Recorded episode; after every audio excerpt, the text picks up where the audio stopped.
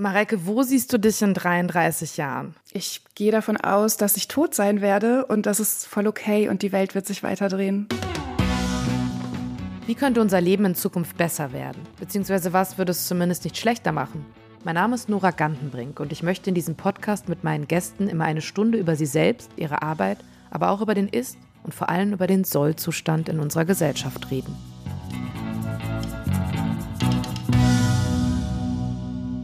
Mein Gast heute ist Mareike Kaiser. Mareike ist Journalistin, Kolumnistin und Chefredakteurin des Online-Magazins Edition F. Vor kurzem hat Mareike ihr zweites Buch veröffentlicht, ein Bestseller. In Das Unwohlsein der modernen Mutter lenkt sie den Blick auf das widersprüchliche und oft unerreichbare Mutterideal in unserer Gesellschaft. Und sie legt politische Strukturen offen, die Mütter im Stich lassen. Mit Mareike möchte ich heute darüber sprechen, welchem Druck Mütter in der heutigen Zeit ausgesetzt sind und was sich für sie in Zukunft endlich ändern muss. Und ich möchte von ihr wissen, warum sie ihr Buch auch für Männer geschrieben hat. Herzlich willkommen, liebe Mareike. Ich freue mich wahnsinnig, dass du da bist. Ich äh, kenne dich nicht, ähnlich wie ja in der letzten Folge mit äh, Theresa. Seid ihr so Menschen, die so in meinem Kosmos so unterwegs sind oder wo ich immer wieder Texte gelesen habe, die ich toll fand, aber ich bin euch noch nie persönlich begegnet. Und ich habe oder wir haben Mareike heute nicht nur wegen ihrer klugen Gedanken und ihres neuen Buches eingeladen, sondern auch, weil sie die womöglich schönste Podcast-Stimme ever hat. Uh la la. Hi Nora, danke für die Einladung und die guten Worte. Wir sitzen uns Corona-bedingt leider immer noch nicht persönlich gegenüber. Du befindest dich vermutlich in Berlin. Ist das korrekt? Das ist korrekt. Ja. Ich check es noch mal kurz. Ja, korrekt. Sieht nach Berlin aus. Bevor wir eben zu äh, deinem Buch kommen, was ich ähm, wirklich, das kann ich mal vorwegnehmen, sehr toll fand, aus ganz verschiedenen Gründen. Es gab durchaus auch Momente, wo ich so dachte, ah, in der Radikalität teile ich da vielleicht deine Einschätzung oder deine Gedanken gar nicht. Aber es hat mich auf jeden Fall total zum Denken angeregt. Und Denken, das ist ja kein Geheimnis, ist ja immer gut. Ich finde es ganz spannend, dass du Radikalität sagst, weil das war dann auch irgendwann, nachdem ich das Buch geschrieben hatte, so ein Wort, mit dem ich konfrontiert wurde. Und ich dachte so, ja, also was denn eigentlich? Magst du mal sagen, was du radikal fandest oder auch gerne so die Punkte, wo du sagst, oh, das geht mir jetzt aber einen Schritt zu weit? Voll gerne. Also tatsächlich sind diese Vermutlich, weil du aber da, also das habe ich, ist mir dann nämlich beim Denken nachher aufgefallen, dass ich glaube, dass ich es nur radikal fand, weil ich immer so auch noch die selber die Illusion hatte, ach nein, also so zum Beispiel, wenn du über Vereinbarkeit von äh, Beruf und Familie schreibst oder eben auch über Schreiben oder Kunst. Und also ich habe ja auch Bücher geschrieben oder ich bin Journalistin und deswegen hat mich das irgendwie so auch teilweise getroffen, weil ich so, wenn du dann so schreibst, Kunst ist ein Luxus, das, den sich Mütter leisten müssen oder Schreiben an sich, da habe ich dann immer so gedacht, so nein, das muss doch möglich sein. Mhm. So. Und indem du es so radikal aussprichst, habe ich dann mir nachher für mich so festgestellt, ich glaube, du hast total recht. Aber irgendwie wollte ich immer noch an diese Illusion glauben, dass es machbar ist. So. Mhm, das verstehe ich total. Aber genau das ist ja auch das, was, was uns so erzählt wird. Ne? Also es ist ja diese gesellschaftliche Erzählung, wenn du das nicht schaffst, alles zusammen, dann liegt es an dir. Ja, Genau. Und das ist dann eben, also das war das Gedankenkarussell, was bei mir so losging und wo ich auch eben festgestellt habe, okay, da bin ich vielleicht auch manchmal nicht ganz ehrlich zu mir gewesen. Oder ein anderes Beispiel ist auch, fand ich super interessant, du schreibst an einer Stelle auch darüber eben, oder du förderst Mütter auf, dass sie eben mehr ihre Mutterschaft so offenlegen sollen oder auch öffentlich, also Künstlerinnen, alle, dass, dass man eben sagt, ja, sprecht doch mehr darüber, dann ne, macht das Thema doch publiker. Und jetzt fange ich direkt irgendwie auch mal mit was Persönlichem an. Aber ich weiß damals bei meinem damaligen Arbeitgeber, ich habe nie über Mutterschaft geschrieben. Mhm. Und als ich dann schwanger wurde, wurde mir ein Mütter-Podcast angeboten. Mhm. Und ich fand es damals wahnsinnig diskriminierend, ehrlich gesagt, weil ich so dachte, gib mir doch die New York-Korrespondentenstelle und nicht den Mütter-Podcast. Mhm. So. Und als du dann darüber geschrieben hast, aber eigentlich sollte man das nutzen, ja, um eben trotzdem darüber zu kommunizieren, habe ich gedacht, hätte ich den Mütter-Podcast doch annehmen sollen. Oder also so diese Gedanken hatte ich. Ne? Also wann, wie geht man eigentlich damit um, wenn man Journalistin ist oder auch äh, schreibt? und Mutter ist. Also macht man das zum Thema oder eben nicht? Mhm. Und da sind wir jetzt aber bei dir auch. Ja, also genau aus dem Grund habe ich ja auch überlegt, das Buch überhaupt zu schreiben. Ne? Also es war jetzt nicht so, dass mhm. ich dachte, ja, das muss ich jetzt unbedingt machen, super toll. Also es ähm, beschreibe ich ja auch so ein bisschen in dem Buch. Dahinter steckt ja auch letztlich hinter diesem, also du hast eben das diskriminierend genannt, dass, also du, dass du das diskriminierend fandest, dass dieser Podcast dir angeboten wurde. Und es liegt ja auch daran, dass jetzt zu sagen, ich mache einen Mütterpodcast oder zu, zu sagen, ich schreibe jetzt äh, ein Mütterbuch, das ist ja jetzt nicht das super sexy Thema, wo alle Leute, die JournalistInnen sind, sagen, oh, mhm. wenn ich Journalistin werde, dann will ich unbedingt zu Mutterschaft und Vereinbarkeit schreiben, sondern viel cooler ist es ja zu sagen, so, ich bin jetzt die New York-Korrespondentin und dahinter ja. steckt unter anderem ja eben auch eine Abwertung von Themen, die mehrheitlich Frauen oder weiblich gelesenen Personen zugeschrieben werden. Also das ähm, finde ich deswegen also total spannend, dass du das erzählst und auch teilst, weil ich das auch von ganz vielen anderen Journalistinnen und Kolleginnen kenne, genau das. Also immer die Frage, soll ich jetzt mich dazu positionieren? Soll ich dazu schreiben? Soll ich das als mein Experten-Thema machen oder eben nicht? Weil dadurch mhm. damit verbunden auch oft ist, ein Job, der auch weniger Geld einbringt, weniger Prestige. Ich war ja mit dem Ursprungstext, aus dem das Buch dann auch entstanden ist, einem Essay, der bei Z erschienen ist, damals auch für den Deutschen Reporterinnenpreis nominiert. Und da habe ich mehrmals zu hören bekommen, wow, wie toll das sei, dass ich mit einem Text zu diesem Thema nominiert sei. Also es ist so ein bisschen so, als wäre das was Dreckiges, Schäbiges oder als müsste mhm. man auch vielleicht nicht gut oder journalistisch dazu schreiben, weil das kann ja jede Mutti. So, und da steckt einfach ja sehr viel Frauenverachtung dahinter. Auf jeden Fall. Und es gibt ja auch so ein Kapitel, in dem Buch, äh, wo es eben darum geht, also dass auch, ich glaube, da sagt auch, ne, was du eben erzählt hast, eine Freundin zu dir so, ja, soll ich das machen? Also, weil eigentlich ist das Thema wichtig. Auf der anderen Seite, und das ist dann natürlich wieder ein gesellschaftliches Problem, hat man Angst, und das kenne ich von mir auch, dass dann einer sagt, ja, die macht jetzt immer die Mutti-Themen. Und das ist natürlich abwertend auch. Also ich habe äh, früher beim Stern gearbeitet und da hat meine äh, Kollegin Ulrike Porsche mal drüber geschrieben, dass irgendwie das, es gab ein Ressort, das hieß irgendwie, ich glaube, Leben und Erziehung. Und es wurde intern das Strick- und Fick-Ressort genannt. Also ich meine, da merkt man ja so, wie krass abwertend das ist. Total. So, ne? ja, also, ja. Und klar möchte niemand dann beim Strick- und Fick-Ressort arbeiten. Also, ne? also Fick vielleicht, aber Strick, ja. naja, ich habe es ich, ich hab's jetzt nicht so mit, äh, mit äh, Handarbeiten, deswegen äh, wäre das eher nicht so meins. Ja, also, was ich auch noch mal dazu sagen wollte, weil du gesagt hast, dass ich auch im, im Buch thematisiere oder auch dazu auffordere, Mutterschaft zu thematisieren. Da ist äh, für mich nochmal ein ganz wichtiger Punkt, dass man sich das leisten können muss. Ne? Also nicht jede Mutter mit jeder Familienkonstellation kann sich das leisten, auch das in ihre Arbeit zu tragen. Es gibt ja natürlich auch Jobs, in denen es überhaupt gar nicht in Frage kommt, aber bleiben wir mal bei künstlerisch tätigen Müttern. Auch da kann sich das nicht jede leisten. Also ich kenne viele prekär arbeitende Künstlerinnen, die nicht sagen, dass sie alleinerziehende Mütter sind oder auch aus anderen mhm. Jobs, wo halt klar ist, okay, wenn du eine Mutter ähm, alleinerziehend von zwei, drei Kindern bist, wirst du auf dem Arbeitsmarkt nicht gewollt. Und Leute gehen irgendwie davon aus, dass du ja der Erwerbsarbeit nicht zur Verfügung stehst. Oder auch, also Mütter von Kindern mit Behinderung, da ist es halt genau das Gleiche. Da gibt es einfach prekäre Situationen, in denen das existenziell nicht funktioniert, Mutterschaft zu thematisieren das ist ein Grund, aus dem ich das mache, weil ich denke, so da, da muss ich irgendwie meine privilegierte Position nutzen. Ich kann das tun, ich kann darüber sprechen und dass ich das mache und dass ich dazu aufrufe, dass andere Mütter das machen, das mache ich ja vor allem, damit sich das ändert. Also ich glaube, es ist jetzt einfach gerade diese gesellschaftliche Phase, wo das wichtig ist. Und natürlich ist das nicht mein Ziel. Also wenn wir auch so, ne, Sollzustand, mhm. das Thema des Podcasts, also auch immer so die Frage, wohin soll es eigentlich gehen? Dann ist meine Vision ja nicht, dass alle Mütter über Mutterschaft schreiben, mhm, sondern dass es gar mhm. nicht mehr notwendig ist und dass vor allem natürlich auch alle Väter, die Bock drauf haben, über Vereinbarkeit zu schreiben, das tun und dass es nicht mehr eine Frage von Geschlecht ist, sich mit bestimmten Themen zu beschäftigen, sondern dass einfach alle Menschen wirklich die Möglichkeit haben, frei zu entscheiden, was sind eigentlich die Themen, die mich im Leben bewegen und nicht, weil es mir jetzt zufällig passiert oder weil ich eben zufällig mhm. Mutter bin und da jetzt gerade die Schieflagen spüre.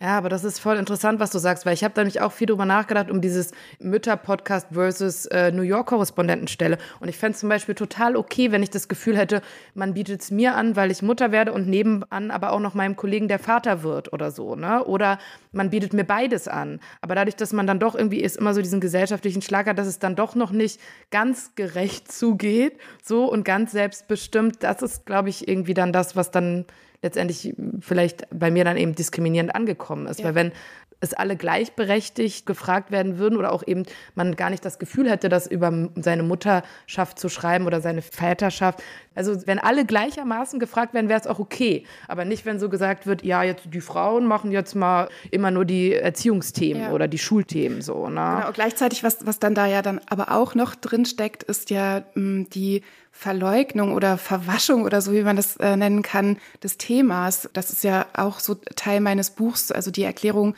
warum mhm. Mutterschaft politisch ist und welche politischen Themen da eigentlich dahinter stecken. Das heißt, du könntest ja, wenn du einen Mütterpodcast machen würdest, also machen wir beide ja jetzt gerade, machen gerade einen Mütterpodcast. Jetzt bin ich doch dazu gekommen. ja, und dann stecken da ja einfach auch ganz viele politische Themen dahinter. Und wenn man es mal so ein bisschen vergleicht mit wir würden jetzt sagen, wir machen einen Wirtschaftspodcast zum Beispiel mhm. oder einen Arbeitspodcast, dann ist das irgendwie gleich, klingt es irgendwie sehr viel wertiger. Dabei ist in unserem Mütterpodcast das ja voll drin. Also von mir aus, ähm, wie hieß das? Strick, Strick und Fick. Mhm, Strick und Fick. Genau, aber auch ja ganz viel Macht und Geld und Armut und Arbeitsmarktpolitik, Sozialpolitik, Familienpolitik. Also es ist eigentlich, muss man sich ziemlich gut auskennen, um da gehaltvoll drüber sprechen zu können. Voll. Es ist halt eigentlich ja ein total wichtiges und auch, wie man so bei uns sagt, so, man, man unterteilt ja immer so weiche und harte Themen und ähm, Journalismus und es ist natürlich ein hartes Thema, so da hast du total recht.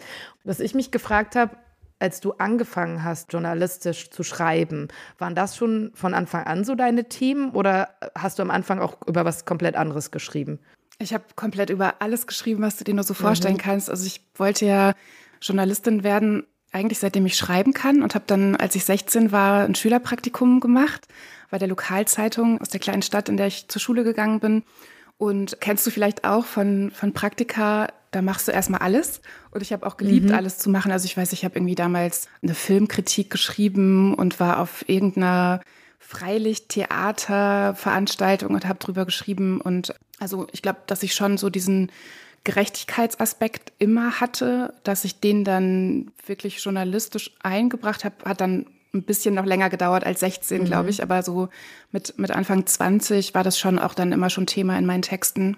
Mhm, okay, also dann beschäftigst du dich damit wirklich jetzt schon seit, keine Ahnung, fast 20 Jahren so, ne? Ja, ähm, krass, ich bin sehr alt. nein, nein, das, äh, das wollte ich so nicht äh, nee, ist ja voll gut. sagen. Ich finde es voll gut, alt zu sein oder älter zu werden. Ich mag das sehr.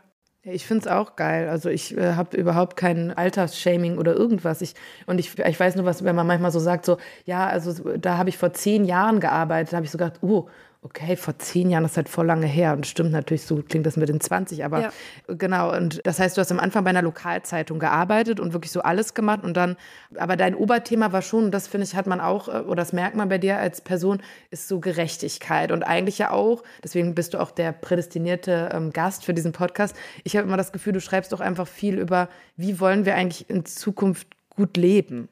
Ja, und zwar alle. Also genau, nicht nur du und ich, sondern auch alle, die in anderen Verhältnissen leben als wir beide. Mhm. Ja, das ist auf jeden mhm. Fall mein mhm. roter Faden. Und du hast eben schon gesagt, es gab eben ein Essay, was du äh, geschrieben hast und was so ein bisschen, kann man sagen, der Vorläufer von dem Buch ist, was du jetzt veröffentlicht hast. Mhm. Und das Buch oder auch dieses, äh, dieser Essay fußt ja auf einer Studie, die ich auch, muss ich sagen, bevor ich die Texte von dir gelesen habe, nicht kannte. Und da geht es eben, ähm, das muss man vielleicht auch zur Erklärung sagen, um ein Unwohlsein. Um ein Unwohlsein, was sich bei Müttern einstellt nach der Geburt. Ich weiß nicht mehr genau, wie viele Jahre, mhm. aber es gibt eine Studie, die das belegt, genau. dass sich viele, ja. Genau, in den ersten sieben Jahren nach der Geburt eines Kindes verschlechtert sich das mentale Wohlbefinden von einem Drittel aller Mütter deutlich, hat diese Studie herausgefunden. Vom Deutschen Institut für Wirtschaftsforschung ist die und von 2018 was äh, ich immer gerne dazu sage, weil ganz viele Leute, die jetzt das Buch lesen, immer denken, dass alles von jetzt handelt. Hm. Aber 2018 war die Welt für Mütter mh, hm, ein bisschen besser, aber auch nicht gut.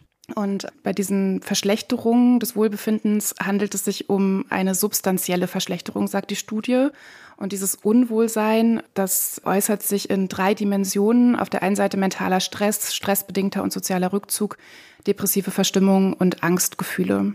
Und diese Studie oder dieses Unwohlsein, das hat eben deinem Buch auch den Titel verliehen. Genau, ich habe damals ganz doll kämpfen müssen dafür, dass. Ja, weil es so ein negativer Begriff ist. Nee, ja. also überhaupt, dass mein Essay diese Überschrift bekommt. Also du kennst mhm. dich ja auch ein bisschen aus mit Online-Journalismus und da geht es ja gerne immer in so eine deskriptive Richtung. Also warum XY sich so und so mhm. fühlt oder irgendwas, dass die Leute halt draufklicken. Und das Unwohlsein der modernen Mutter ist eigentlich eher so eine klassische Print-Überschrift, wo man Leute Leute zum Lesen bekommt, die vielleicht eh schon das Magazin in der Hand haben.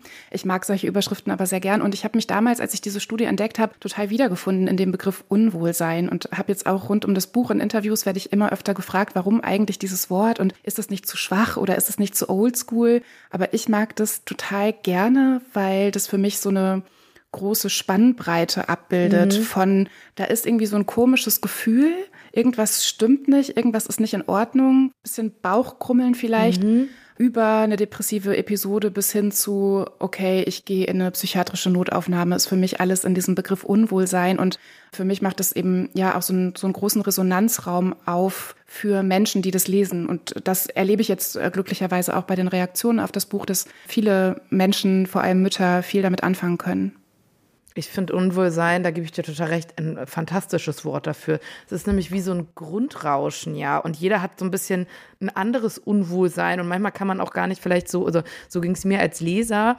Also ich bin auch Mutter und ich konnte mich in vielen wiederfinden, aber hätte es vielleicht gar nicht so verbalisiert oder so die Kausalität hergestellt, dass ich dachte, okay, das spüre ich manchmal auch, aber ah, daher kommt es irgendwie so, ne? Und dass der Begriff Unwohlsein so in vielen Richtungen irgendwie so offen ist und auch so Spielraum hat, das gefällt mir eigentlich. Weil ich glaube, es ist ja auch kein Geheimnis. Also Menschen sind unterschiedlich und es, ich finde, dein Buch macht halt irgendwie klar oder das Thema, worüber du schreibst, dass irgendwas im Argen liegt. Aber es gibt natürlich Unterschiede, so in, in welchem Ausmaß die sind. Und hm, ich habe mich gefragt, also Du hast auf Instagram gepostet, dass, ich glaube, es war ein Verlag, oder, der eben ähm, abgesagt hat, wahrscheinlich das Exposé zu, zu dem Thema mhm. mit der Begründung, ja, ähm, das sei ja eben eine sehr kleine Zielgruppe, sich unwohl fühlende Mütter. Ja, so. noch, noch mehr sei nicht nur eine kleine Zielgruppe, sondern die Zielgruppe hätte auch zu wenig Zeit, um zum Buch zu greifen. Das ist ja auch nochmal doppelt deprimierend. irgendwie, also denen geht es eh schon nicht gut und die kommen noch nicht mal zum Lesen, ja. Aber es hat sich jetzt gezeigt, auch eben mit dem Erfolg deines Buches, dass das eben eine sehr große Gruppe ist. Aber ich habe mich gefragt, ist es auch also immer noch so gesellschaftlich, dass viele Leute denken, nein, eigentlich geht es den Müttern gut, weil das ist ja auch wieder ein Klischee, was eigentlich mehr Leute oder was gewollter wäre, zu sagen, nein, Mütter sein ist schön. Und da sind wir auch irgendwie so beim Problem. So. Mhm. Das Mutterglück. Ich glaube nicht, dass das was mit der Absage zu tun hat. Also ich glaube, mhm. bei dieser Absage ist schon der große Punkt verstanden worden. Es gibt da eine gesellschaftliche Schieflage, es gibt da Gründe für das Unwohlsein. Mhm. Aber gleichzeitig leben wir im Kapitalismus. Es geht Verlagen natürlich auch mhm. darum, ihre Bücher zu verkaufen und AutorInnen auch. Mhm. Und dann ist halt die Frage so, wer ist die Zielgruppe? Und die Zielgruppe war für mich bei meinen Texten, auch wenn ich über Mutterschaft schreibe, nie ausschließlich Mütter. Von daher habe ich damals schon gedacht, so, okay, also ich verstehe natürlich auch bei dem Titel, dass dass da klar erstmal Mütter greifen. Aber ich freue mich auch total, dass so jetzt mit der Resonanz, die ich auf das Buch bekomme, ich auch merke, nein, das sind nicht nur Mütter, die sich dafür interessieren. Da gibt es auch zwei, drei andere, die das gerne lesen und auch gewinnbringend lesen und mir tolle Rückmeldungen geben. Ich habe mich halt gefragt, ob wenn du ein Exposé hingeschickt hättest, wo drin steht, ich möchte was über das Mutterglück schreiben, ob das dann eben was gewesen wäre, wo sie gedacht hätten, ah, das ist eine große Gruppe, also kaufen wir das. Aber ist natürlich, äh, kann man jetzt auch final nicht äh, erklären. Müsste man oder? mal nachfassen. ja. Aber das können wir nicht. Aber zum Thema Resonanz, was du gesagt hast ähm, auf deinem Buch. Ich, es steht einmal drin, da sagst du, du hast das Buch zweimal verschoben. Einmal, weil das in so eine Phase fiel, wo du das Gefühl hattest, vielleicht ja, dass, dass dir so ein Shitstorm entgegenkommen könnte. Und beim zweiten Mal, weil du einfach keine Zeit hattest. Jetzt hast du es veröffentlicht. Was ist dann zusammengekommen, wo du dachtest, okay, jetzt halte ich den Shitstorm, den möglichen aus, als auch ich habe Zeit? Also, was ist dann passiert, dass du es dann fertigstellen konntest? Ja, ich würde sagen, auf jeden Fall Zeit in Verbindung mit Kraft. Mhm. Und ja, was ist passiert? Also bei der Sorge, also das ist jetzt nicht einfach nur so eine Sorge, die ich mir so ausgedacht habe, aber wenn man als Autorin mit einer feministischen Haltung auftritt, dann gibt es sehr viele Angriffe und es gibt Möglichkeiten, sich ein bisschen zu schützen. Leider keine komplett, weil in dieser Gesellschaft leben wir einfach mal. Aber es gibt solche Dinge wie Adresseauskunftssperre und es gibt Organisationen, die sich mhm. darum kümmern, dass man digital einigermaßen safe ist. So. Und äh, das habe ich in die Hand genommen damals. Das war der eine Punkt. Und natürlich aber auch immer wieder die Reflexion darüber, was passiert denn eigentlich, wenn ich es nicht mache.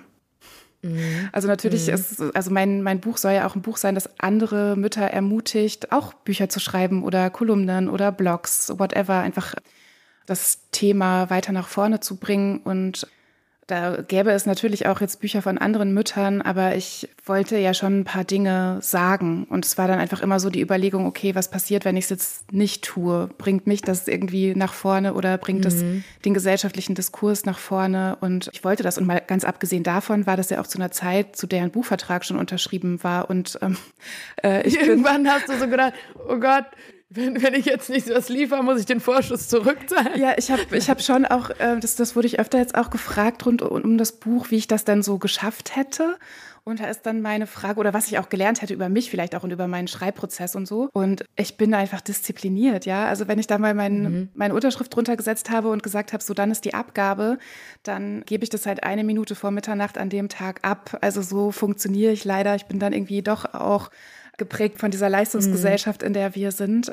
Also da hätte schon einiges passieren müssen. Das soll nicht heißen, dass ich das nicht legitim gefunden hätte, ne, wegen einer depressiven Episode zum Beispiel zu sagen, nein, ähm, das funktioniert jetzt nicht. Hätte sich das noch ausgeweitet, wäre das definitiv, also das, ich habe wirklich darüber nachgedacht, das nicht hinzubekommen. Grüße gehen raus an Rowold an dieser Stelle. Das, ja, also das finde ich einfach auch total viel wert, da einen Verlag zu haben und Leute zu haben, mit denen man über sowas auch sprechen kann, offen drüber sprechen kann und sagen kann, ich schaffe das nicht. Und dann Leute zu haben, die auch damit was anfangen können und da ebenso empathisch drauf reagieren können. Ne? Mm, das stimmt. Und Deadlines sind da tatsächlich, das weiß ich aus eigener Erfahrung auch. Ähm noch immer, also da ist immer noch ein bisschen Spiel, so, ja. was ja auch ganz gut ist. Ja ich hoffe, die Frage ist nicht zu schwierig, aber was würdest du sagen, ist überhaupt die Definition von einer guten Mutter? Also ich finde ja diesen Begriff sehr aufgeladen mit allen möglichen mhm. Idealen, ne? von Körperideal zu Erwerbsarbeitsideal zu Fuckability-Ideal und äh, alle Ideale, die ich jetzt noch vergessen habe und denen zu entsprechen, funktioniert überhaupt nicht. Und ich glaube, ich würde gerne Mutter abkoppeln oder so ein bisschen an die Seite stellen und sagen, Mensch, letztendlich ist es keine andere Frage, was ist eigentlich ein, ein guter Mensch? Und ich glaube, ein guter Mensch reflektiert sich in der Gesellschaft, in der er lebt, guckt, an welcher Stelle er steht, wo er oder sie was ausrichten kann, wie die Person gut mit sich selbst und mhm. ihrer Umgebung sein kann. Und dann ist es eigentlich egal, ob dazu noch das Attribut Mutter, Vater, äh, whatever kommt. Es geht irgendwie darum, gut mit sich und der Welt zu sein. Mhm. Also ich habe das Gefühl, seitdem ich Mutter geworden bin, ist mir aufgefallen, dass es in dieser Frage eine gute Mutter immer um Wettbewerb geht. Es geht immer so, ich finde, es ist ganz seltsam, dass es in unserer Gesellschaft nicht einfach so ist, dass man sagt, es gibt viele Arten, eine gute Mutter zu sein, so wie es auch viele gute Arten gibt, ein guter Mensch zu sein. Also klar gibt es bestimmte Maxime, äh, dass man ne, keine Gewalt anwendet oder so, die natürlich, auf die wir uns alle einigen könnten. Also ich habe tatsächlich auch nur mal so, als ich schwanger war, dann so ein, zwei Bücher gegeben. Und ich finde, dass es immer so um so eine Frage geht, was ist besser, Stillen oder Flasche, was, also es geht immer um so eine Vergleichbarkeit und wie auch in so einer kapitalistischen Gesellschaft geht es auch bei der Mutter immer um, ja, um so, wer ist die beste Mutter und das ist ja einfach schon falsch, oder? Voll, aber auch genau da kann man wieder das Mutter einfach durch Mensch ersetzen. Ne? Warum, mhm. warum müssen wir uns alle so vergleichen? Ja, bei, bei der Mutterschaft kommen dann noch mal so ein paar Themen dazu. Ich muss gerade dran denken, es gab mal so ein, ich glaube, es war ein Hashtag und ähm, ich hoffe, ich verbinde es jetzt richtig. Ich glaube, der kam von Susanne Mirau, die ja auch viel zu Mutterschaft publiziert und der lautete gut genug. Also mhm. es reicht einfach gut genug zu sein als Mutter, aber eben auch als Mensch. Und ich würde eher so die Frage stellen, warum ist es denn so, dass man, sobald man dann Mutter wird, eine gute Mutter sein muss? Warum kann man mhm. nicht einfach eine okaye Mutter sein oder eine mittelmäßige Mutter? Also ich von mir selbst würde zum Beispiel sagen, ich bin eine okaye Mutter. Ich mhm. finde vor allem wichtig, zu meinem Scheitern auch zu stehen und tatsächlich auch gegenüber meinem Kind und von anderen, ja, das ist mir eigentlich Mhm. Meistens hoffe ich, egal, aber natürlich auch nicht so, wie ich es gerne hätte. Aber ich glaube, es ist einfach total gut, sich zu überlegen, dass gut genug auch reicht. Und gleichzeitig, das fand ich auch ganz spannend und das habe ich damals in einem Interview gelernt, auch mit einem Wissenschaftler zu dieser Studie vom Wirtschaftsinstitut, weil ich da diesen Wissenschaftler, der auch der Hauptautor der Studie war, auch gefragt habe, warum ist das eigentlich so? Können wir nicht einfach sagen, so äh, all diese Ideale sind mir scheißegal, ich mache mein eigenes Ding? Und dann hat er gesagt, das funktioniert halt aus soziologischer Perspektive einfach nicht. Also zum Menschsein gehört dazu, dass wir uns vergleichen, dass wir gucken, welche Werte mhm. hat die mhm. Gesellschaft, in der wir leben, ähm, passt es zu mir, wo sind meine Vorbilder, wie komme ich dahin? warum sieht es bei der so leicht aus, warum mhm. macht die das so blöd. Also das gehört einfach dazu, jetzt auch ganz unabhängig von Elternschaft.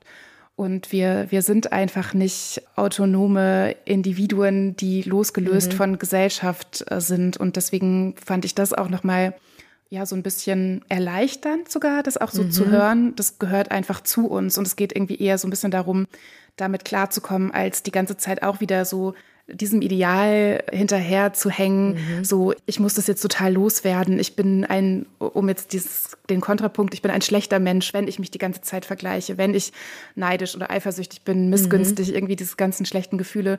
Vielleicht ist das auch einfach okay. Ich glaube, es ist total gut auch zu akzeptieren, mm, dass wir nicht perfekt sind, dass wir nicht gut sind, dass wir scheitern und dass das auch alle tun. Und auch das ist ja wieder ein Grund dann, um zu deiner ähm, vor, vorletzten oder so mhm. Frage zurückzukommen, warum ich das dann doch auch unbedingt äh, machen wollte mit dem Buch, um auch Menschen zu erleichtern, weil ich weiß, dass äh, alleine so eine, entweder die eigene Geschichte zu erzählen oder auch, also ich erzähle ja nicht nur meine, sondern bringe da auch so einen größeren Kontext zusammen, erzähle viele andere Geschichten, bringe mhm. Zitate rein. Und das alleine kann ja schon mal so ein erster Schritt der Erleichterung und auch der Verbündung miteinander sein. Mhm. Und das funktioniert auch total. Also fand ich auf jeden Fall beim Lesen. Es gibt ja so zwei Kritik Punkt oder äh, nicht Kritikpunkt, aber man könnte ja immer sagen, also bei diesem, wenn man bei diesem Unwohlsein bleibt, was so auch das Hauptthema deines Buches ist, gibt es ja immer so zwei Lesarten. Und in deinem Buch sagst du, ja, dieses Unwohlsein ist eben auch strukturell bedingt. Also es gibt politische Strukturen, die es eben äh, Frauen, die Mütter werden wollen oder die Mütter sind, einfach nicht leicht macht. So. Und es gibt ja aber auch immer wieder die Lesart, dass Leute dann sagen so, ja, warum machen sich denn die Frauen so viel Druck? Quasi, dass man sagt, der Druck kommt von denen. Dem würdest du doch widersprechen, oder? Genau, ist ja eigentlich das, was ich gerade gesagt habe. Also der mhm. Druck, den, den machen wir alle, also die Gesellschaft, aber du kannst es dir nicht aussuchen, wenn du Mutter wirst, ob du dich jetzt von diesen Idealen beeinflussen lässt mhm. oder nicht. So ticken Menschen einfach. Also das wirkt auf uns und du, äh, du kannst da nicht einfach sagen, nee, ist mir total egal, weil du ja auch, außer du verschanzt dich jetzt, wie wir das äh, in Corona vielleicht dann am Anfang alle mal einen Monat gemacht haben, komplett mhm. und gehst gar nicht mehr raus. Aber sobald du Teil dieser Gesellschaft bist und wirst, ähm, bist du damit konfrontiert. Und äh, ja, ich hatte mir jetzt schon auch so überlegt, ob ich vielleicht so T-Shirts drucken lasse, wo ich so drauf schreibe, das ist alles strukturell. ja, okay. Ah, ja, aber das finde ich interessant, dass du sagst, also dass du sagst, ja, es ist nicht nur strukturell, sondern es ist die Struktur von außen und dann natürlich schon auch die, diese menschliche Bauweise und dann ist es schon so ein Zusammenspiel von beiden. Die, aber man also könnte die, die Grundlage des Scheiterns ja. ist strukturell und da würde ich auch noch mhm. ein bisschen dann doch auch radikaler sein wollen, als du es gerade gesagt hast ich weiß nicht mehr genau, welche Formulierung du genutzt hast, aber ich würde auf jeden Fall von Benachteiligung sprechen. Also es geht ja. um strukturelle mhm. Benachteiligung, ja, ähm, auf der einen Seite von Frauen oder weiblich gelesenen Personen und dann von Menschen mit Kindern. Und bei Müttern verschränkt sich das einfach beides miteinander. Und das sind einfach faktische und durch Studien und Zahlen belegte Benachteiligungen, die dafür sorgen, dass du dich immer gescheitert fühlst. Und das finde ich ist eben nicht individuell und es hat auch nichts dann mit Vergleichen oder so zu tun, sondern das sind einfach verschiedene Voraussetzungen. Das sind ungleiche Chancen, die Menschen haben mit oder ohne Kinder. Also das finde ich dann auch einfach total wichtig zu wissen, wenn wir dann an die Lösungen denken, wenn wir daran mhm. denken, wie soll es denn zukünftig besser werden. Das funktioniert halt nicht, wenn wir das im privaten verhandeln. Für ein strukturelles Problem kann es auch nur eine strukturelle Lösung geben. Genau, also was du schon gesagt hast, unzählige Studien besagen, Mütter sind die Verlierer unseres kapitalistischen Systems. Viele sind von, von Altersarmut, durchschnittlich ein Viertel weniger Rente, Burnout, Depression, soziale Ausgrenzung eben in besonderem Maße betroffen. So, das ist äh, belegt quasi. Und trotzdem, genau wie du sagst, wir wissen das und ich würde schon sagen, das Wissen, das ist jetzt wirklich kein Geheimnis mehr 2021 in unserer Gesellschaft. Und jetzt kommen wir zu dem Punkt, wo ich auch so denke, was jetzt? Also wann ändert sich jetzt was? Doch, für viele ist es noch ein Geheimnis. Ich denke, das Glaubst ist eine, du? ja, das ist eine sehr bildungsbürgerliche Filterblasendiskussion zu sagen, oder hm, das ist eine sehr bildungsbürgerliche, privilegierte mhm. Filterblasen. These, okay.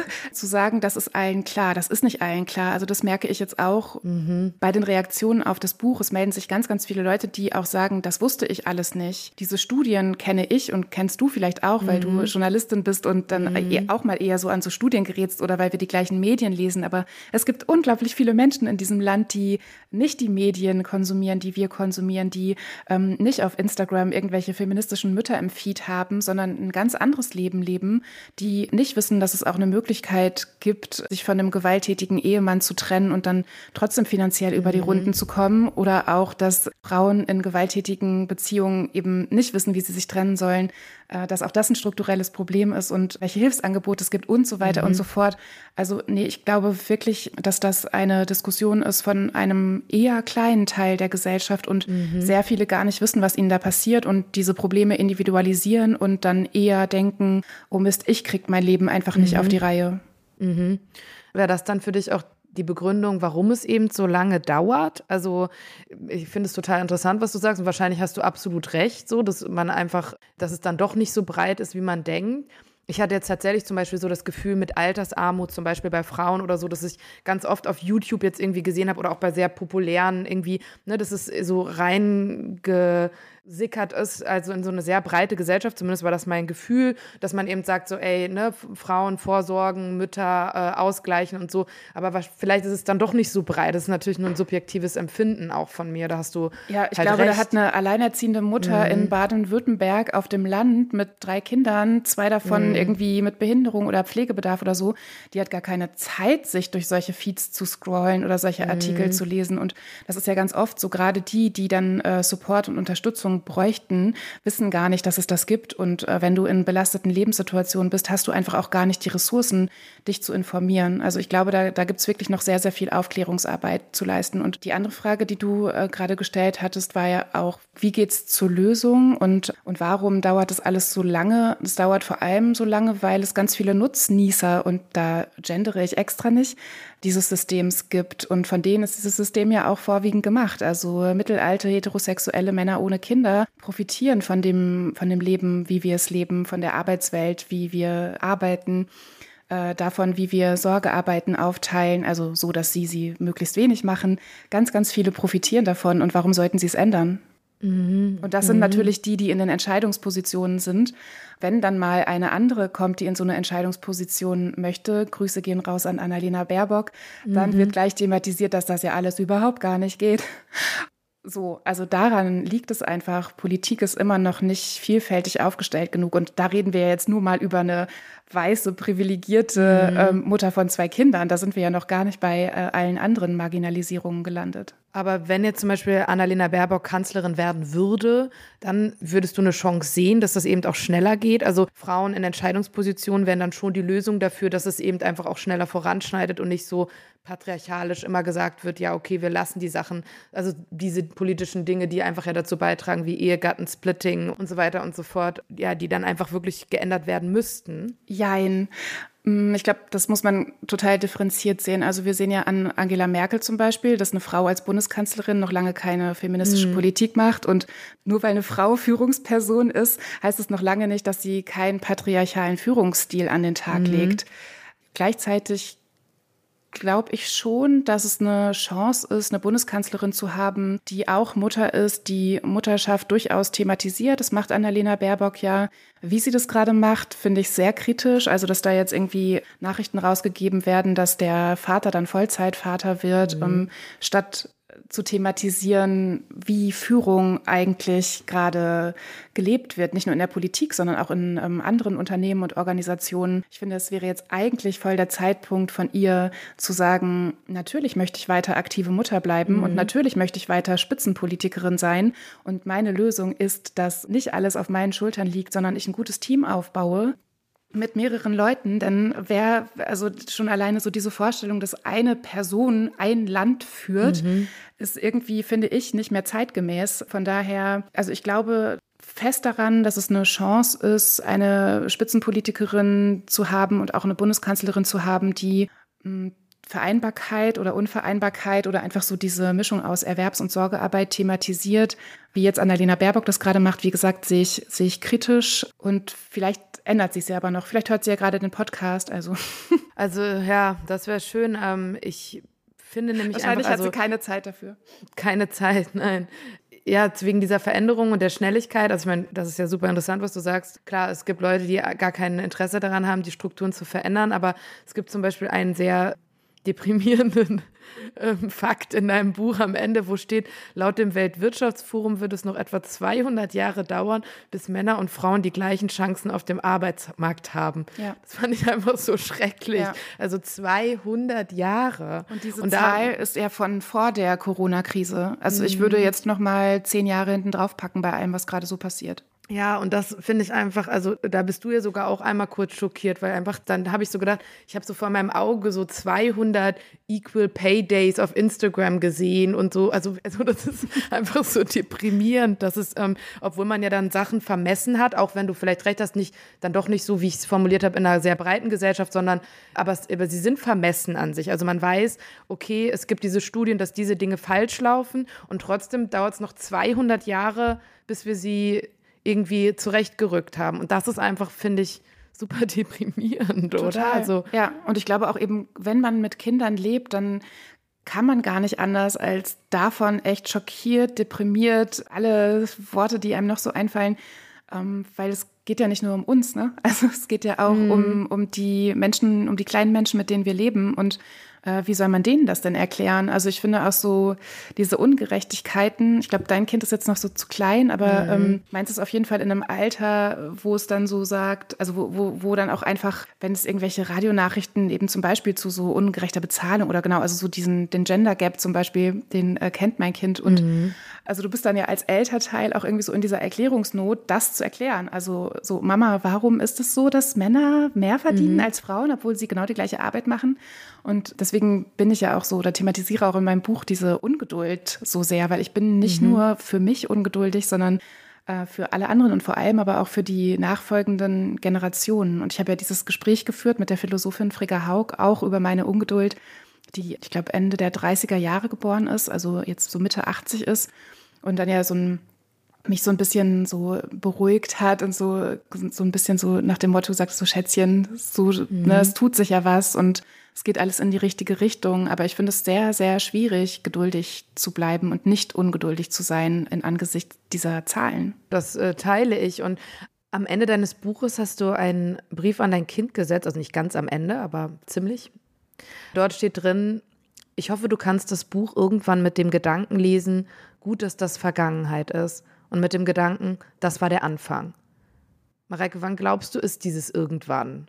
Also das wird wahrscheinlich so in zehn Jahren sein. Ja, wann dieses irgendwann sein wird, liegt tatsächlich an uns allen, würde ich sagen. Und ähm, damit meine ich eben nicht, dass wir das, äh, ne, wie schon angeklungen, im Privaten aushandeln müssen und alle heterosexuellen Paare müssen halt für sich gucken, wie sie Care-Arbeit besser aufteilen sondern wir müssen halt Druck machen, also politischen Druck. Und nicht nur wir, damit meine ich jetzt äh, Leute mit Fürsorgeverantwortung für Kinder, sondern vor allem die anderen. Also letztlich ist ja mein Buch auch ein Appell an Menschen ohne Kinder und ein Appell für Solidarität. Mhm. Und ähm, bei allen solidarischen Fragen wird die Revolution nicht daher kommen, dass die Benachteiligten sich ausschließlich dafür einsetzen, sondern es braucht Verbündete. Und wenn es rund um Familienpolitik geht, dann müssen das halt Leute sein, die gerade jetzt vor allem aktuell innerhalb der Corona-Krise nicht so belastet sind wie Eltern kleiner Kinder. Und darum geht's, wenn wir darüber nachdenken, wie schnell das alles funktioniert. Also wir treffen alle jeden Tag Entscheidungen, die nicht ausschließlich privat sind, sondern auch politisch. Und dieses Jahr ist Bundestagswahl. Mhm. Auch da können sich alle Menschen überlegen, wo mache ich mein Kreuz? Was machen die eigentlich dafür, dass wir alle ein besseres Leben haben? Wie wollen Parteien eigentlich äh, die Arbeitswelt gestalten? Was ist mit flexiblen Arbeitszeiten? Was ist mit Bezahlung in der Pflege? Was ist mit Kindergeld? Wie hat eigentlich, mhm. wie haben die Regierungsparteien, sind die jetzt eigentlich damit umgegangen? Diese 300 Euro Schweigegeld, wie ich sie nenne, war das eigentlich genug? Welche Parteien haben eigentlich was gefordert? Was will ich? Was brauche ich? Was braucht meine Nachbarin, der es vielleicht nicht so gut geht wie mir? Also das sind alles Fragen, die sich Menschen mit und ohne Kinder stellen sollten. Und dann geht es eben darum, sich solidarisch für andere einzusetzen. Mhm. Stimmt, das habe ich jetzt auch noch gar nicht so getan. Das äh, muss man vielleicht einmal auch sagen. Dein Buch, obwohl es eben das Unwohlsein der modernen Mutter heißt, ist ja eben gar nicht nur für Mütter. Und ähm, das hast du gerade schon sehr schön beschrieben. Und ich finde auch, dass du das sehr inklusiv machst, dass du wirklich erklärst, warum das Thema uns alle angeht und warum wir alle davon profitieren, wenn eben äh, sich Eltern auch in unserer Gesellschaft besser fühlen. Und nochmal darauf zurückzukommen, äh, wie du eben gesagt hast, dass man politisch Druck machen muss und auch alle und dass man Verbündete braucht. Du müsstest jetzt nicht alle aufzählen, aber was wären so Beispiele von politischen Maßnahmen, wo du sagst, die müssten eigentlich in den nächsten Jahren halt dringend verabschiedet werden. Ja, also die politische These meines Buchs ist ja, dass sich Politik nicht wie aktuell an einem heterosexuellen, kinderlosen, weißen Mann orientieren sollte, sondern an einer, ja, sowas wie einer Modellfamilie, eine Alleinerziehende mit zwei, drei Kindern, eins davon vielleicht mit einer Behinderung oder auf jeden Fall mit mhm. erhöhtem Pflegebedarf. Und dass bei allen politischen Entscheidungen, die getroffen werden, diese Familie in den Mittelpunkt gestellt werden müsste. Also die Leitfrage müsste immer lauten, wie kann es dieser Familie gut gehen? Wie können die von der Erwerbsarbeit der Mutter leben? Wie können die mal in Urlaub fahren? Äh, wie kann diese Mutter auch ein bisschen Zeit für sich selbst haben, für Freundinnen, vielleicht für irgendein Hobby? Wie sind die Kinder gut betreut und auch gut gepflegt? Wie können die Pflegenden und die ErzieherInnen dann auch von dieser Arbeit gut leben? Wie hat diese Mutter kurze Wege sowohl zur Arbeit als auch zur Schule oder in die Kita? Wie können die guten oder kostenlosen öffentlichen Personennahverkehr nutzen? Haben die eine gute Luft, in der sie draußen rumrennen? Können die überhaupt draußen rumrennen? Äh, können die ihre Wohnung bezahlen? Wie können die nachhaltig ihre Wohnung gut bezahlen? Und wenn man das einmal so durchdenkt und alle politischen Entscheidungen so durchgeht und sich dann das vorstellt, dann kommt man eben bei Rahmenbedingungen an, die nicht nur für diese Familie gut sind, sondern auch für alle anderen. Dann arbeiten nämlich alle bei sowas wie 25 Stunden die Woche, aber so, dass man eben davon leben kann und dass man auch Wohnungen bezahlen kann davon. Und äh, dann haben alle mehr Zeit für gesellschaftspolitisches Engagement zum Beispiel. Leute können sich umeinander kümmern, nicht nur die mit Kindern, sondern das betrifft mhm. ja eben auch alle ohne Kinder. Wir, also kein Mensch will 40, 60, 80 Wochenstunden äh, arbeiten. Übrigens auch keine Bundeskanzlerin. Und ich finde auch nicht, dass sie das muss. Ich finde, es geht eben viel mehr darum zu gucken, was tut uns als Gesellschaft gut. Und ich finde auch gerade Corona hat ja nochmal gezeigt, was wir eigentlich brauchen für ein gutes Leben. Und ich kenne keine Person, die jetzt sagt, ich brauche 60 Stunden Erwerbsarbeit, damit es mir gut geht. Nee, sondern mhm. wir brauchen eher gute Kontakte und auch mal Zeit für uns und Raum zum, ja, einfach Zeit verbringen, auch mal an die Decke starren oder Musik hören oder so. Ja, das ist die, bei dieser 25-Stunden-Woche hast du mir sehr aus der Seele gesprochen. Und da habe ich auch zum Beispiel viel drüber nachgedacht, also wie man das ändern könnte, weil ich glaube, da stecken Mütter schon in einer anderen Krise als äh, Kinderlose. Ich finde nämlich, wenn man wirklich wieder anfängt zu arbeiten, eine Freundin von mir sagte mal, ich habe eigentlich als Mutter noch viel mehr gearbeitet als vorher, immer um zu beweisen, ich bin zwar jetzt Mutter, aber ich bin immer noch leistungsfähig so. Und ich glaube, das ist auch so ein Denken, also wenn wir gerade darüber sprechen, so was würde man sich wünschen, was sich irgendwie in, in, in, der Zukunft ändert. Dass man eben nicht das Gefühl hat, man muss jetzt noch mehr leisten, um das zu zeigen. Oder auch, ich habe ganz oft den Satz gehört von Frauen, die gesagt haben, ja, ich liebe mein Kind über alles, aber ich freue mich auch wieder zu arbeiten. Und ich habe immer so das Gefühl, es wäre total schön, wenn man einfach irgendwann sagen könnte, ich freue mich wieder aufs Arbeiten, ohne immer so zu sagen, wie sehr man sein Kind liebt. Also, dass ja. das die Grundlage ist. Und ja, man das, kann einfach äh, das Aber streichen und durch und ersetzen. Das ist ja kein, kein Gegensatz. Nee, und dass es nicht immer so gegenseitig ausgespielt wird. Das mochte ich auch an diesem Modell, ja, was du vorgeschlagen hast, wie man eben äh, auch Arbeit und Familie halt einfach in Zukunft ja besser vereinbaren könnte und was das halt insgesamt allen bringen würde. So. Ich würde dich bitten, du entwirfst am Ende deines Buches das kann man, glaube ich, schon so sagen, eine bessere Welt. Würdest du uns vielleicht diesen Part vorlesen? Mache ich gerne, Nora. Ich äh, kürze ein bisschen ab, denn die mhm. Hörenden sollen das dann natürlich nochmal für sich selber nachlesen. Na klar. Ich hoffe, wir stehen am Anfang, am Anfang eines Wegs, an dessen Ende Freiheit steht. Ein freies, selbstbestimmtes Leben für alle, die Familie leben wollen, unabhängig von Geschlecht, sexueller Identität, Beziehungsformen, Stereotypen, Rollenklischees und Vorurteilen. Vielleicht lebst du Familie mit Freundinnen, mit einer festen Partnerin oder einem festen Partner oder in einem Kollektiv. Vielleicht adoptierst du ein Kind. Vielleicht pflegst du ein Kind.